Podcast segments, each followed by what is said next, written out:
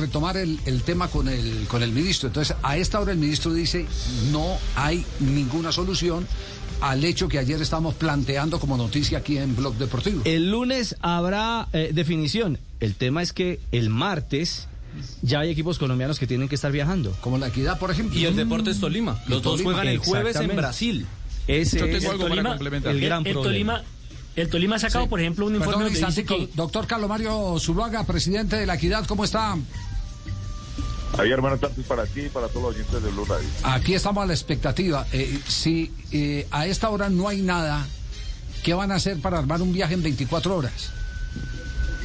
Pues esa es la dificultad que tenemos. Desafortunadamente acabamos de hablar con la aerolínea. La aerolínea exige, lógicamente, porque se lo exige Aerocivil para poder dejar entregar el plan de vuelo y pedir los permisos respectivos sobre el espacio aéreo de los países por los cuales hay que transitar.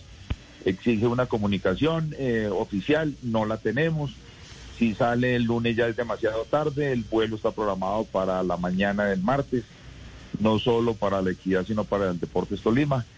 Y lo que hay preocupante de esto es que pues el afán es nuestro de los clubes, pero pareciera que no, no es para los demás actores del, del juego, entonces esto nos preocupa bastante. Uy, sobre todo que a ustedes les toca hacer un recorrido mucho más largo, más prolongado, ¿no?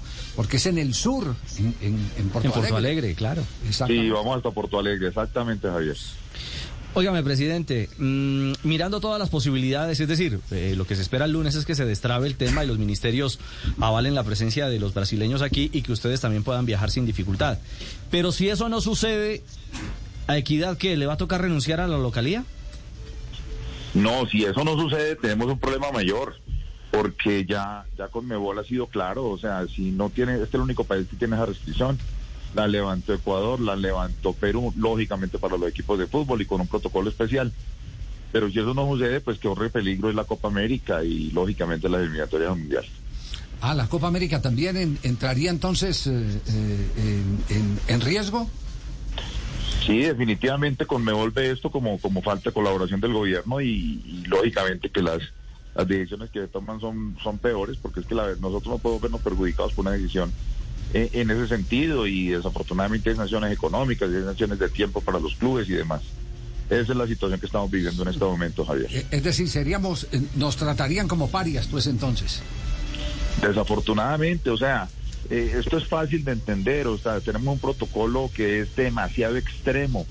Hay pruebas antes de subirnos al avión, hay pruebas bajándonos del avión. Eh, son cuatro pruebas que nos hacen.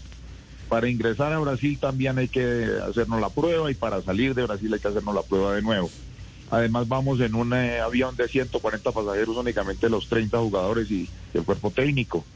Igualmente al hotel que llegamos se tiene eh, una zona restringida, nadie sale del hotel, el transporte que se utiliza es única y exclusivamente para el equipo, o sea, no hay contacto absolutamente con nadie. Eh, realmente la posibilidad de contagio son mínimas, Eh, se toman todas las mayores precauciones eh, con los costos que eso implica, pero, pero desafortunadamente pues parece que uno entender. Presidente, y si no hay una decisión el lunes, o si la decisión no es en positivo, ¿ustedes viajan?